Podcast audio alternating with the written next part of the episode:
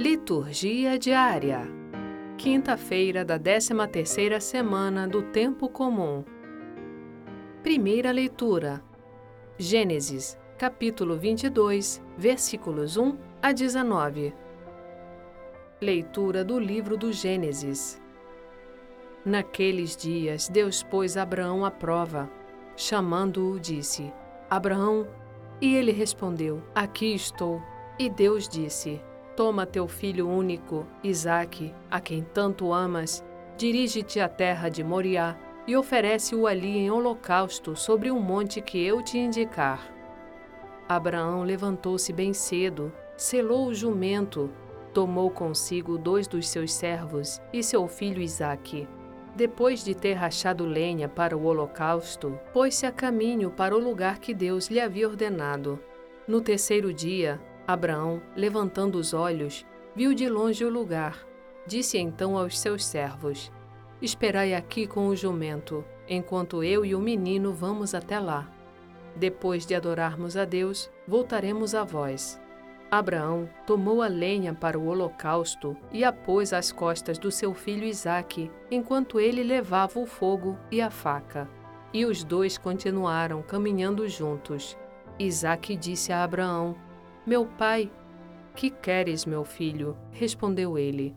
E o menino disse: Temos o fogo e a lenha, mas onde está a vítima para o holocausto? Abraão respondeu: Deus providenciará a vítima para o holocausto, meu filho. E os dois continuaram caminhando juntos.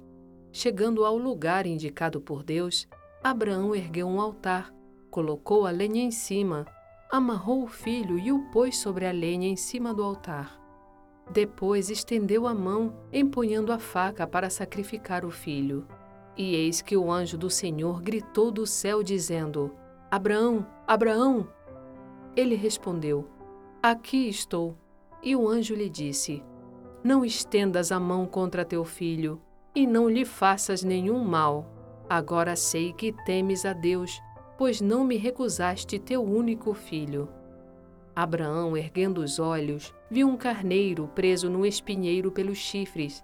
Foi buscá-lo e ofereceu-o em holocausto no lugar do seu filho.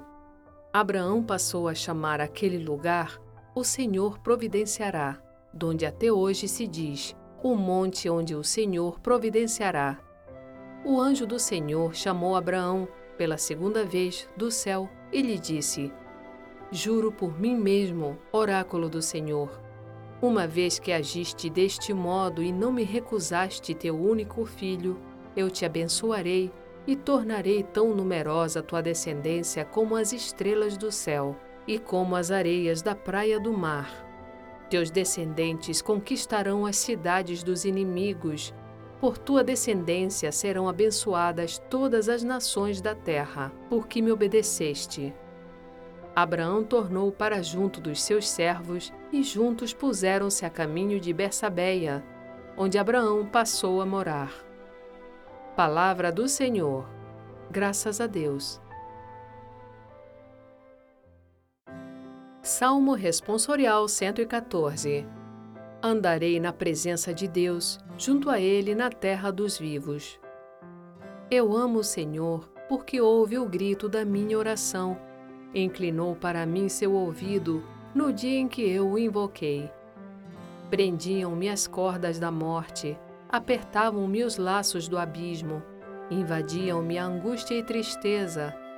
Eu então invoquei o Senhor, salvai, ó Senhor, minha vida.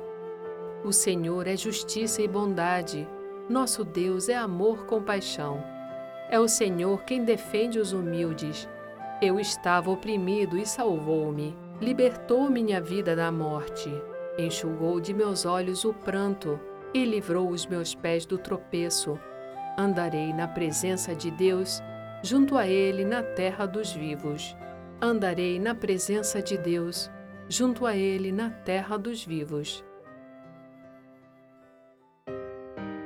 Evangelho Mateus capítulo 9, versículos 1 a 8. Proclamação do Evangelho de Jesus Cristo segundo Mateus. Naquele tempo, entrando em um barco, Jesus atravessou para outra margem do lago e foi para a sua cidade. Apresentaram-lhe então um paralítico deitado numa cama. Vendo a fé que eles tinham, Jesus disse ao paralítico: Coragem, filho, os teus pecados estão perdoados. Então, alguns mestres da lei pensaram: Esse homem está blasfemando. Mas Jesus, conhecendo os pensamentos deles, disse: Por que tendes esses maus pensamentos em vossos corações? O que é mais fácil dizer: Os teus pecados estão perdoados? Ou dizer: Levanta-te e anda? Pois bem, para que saibais que o Filho do Homem tem na terra poder para perdoar pecados, disse então ao paralítico: Levanta-te Pega a tua cama e vai para a tua casa. O paralítico então se levantou e foi para sua casa. Vendo isso, a multidão ficou com medo e glorificou a Deus por ter dado tal poder aos homens. Palavra da salvação. Glória a vós, Senhor.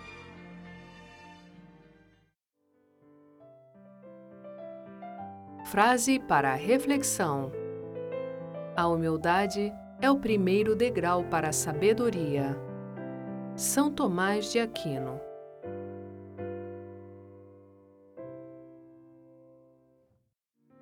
Obrigada por ouvir a liturgia diária conosco.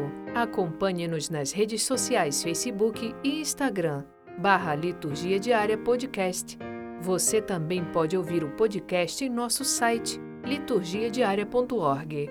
Dissemine a palavra Compartilhe com amigos e familiares. Narração Sônia Abreu. Estúdio Libervox.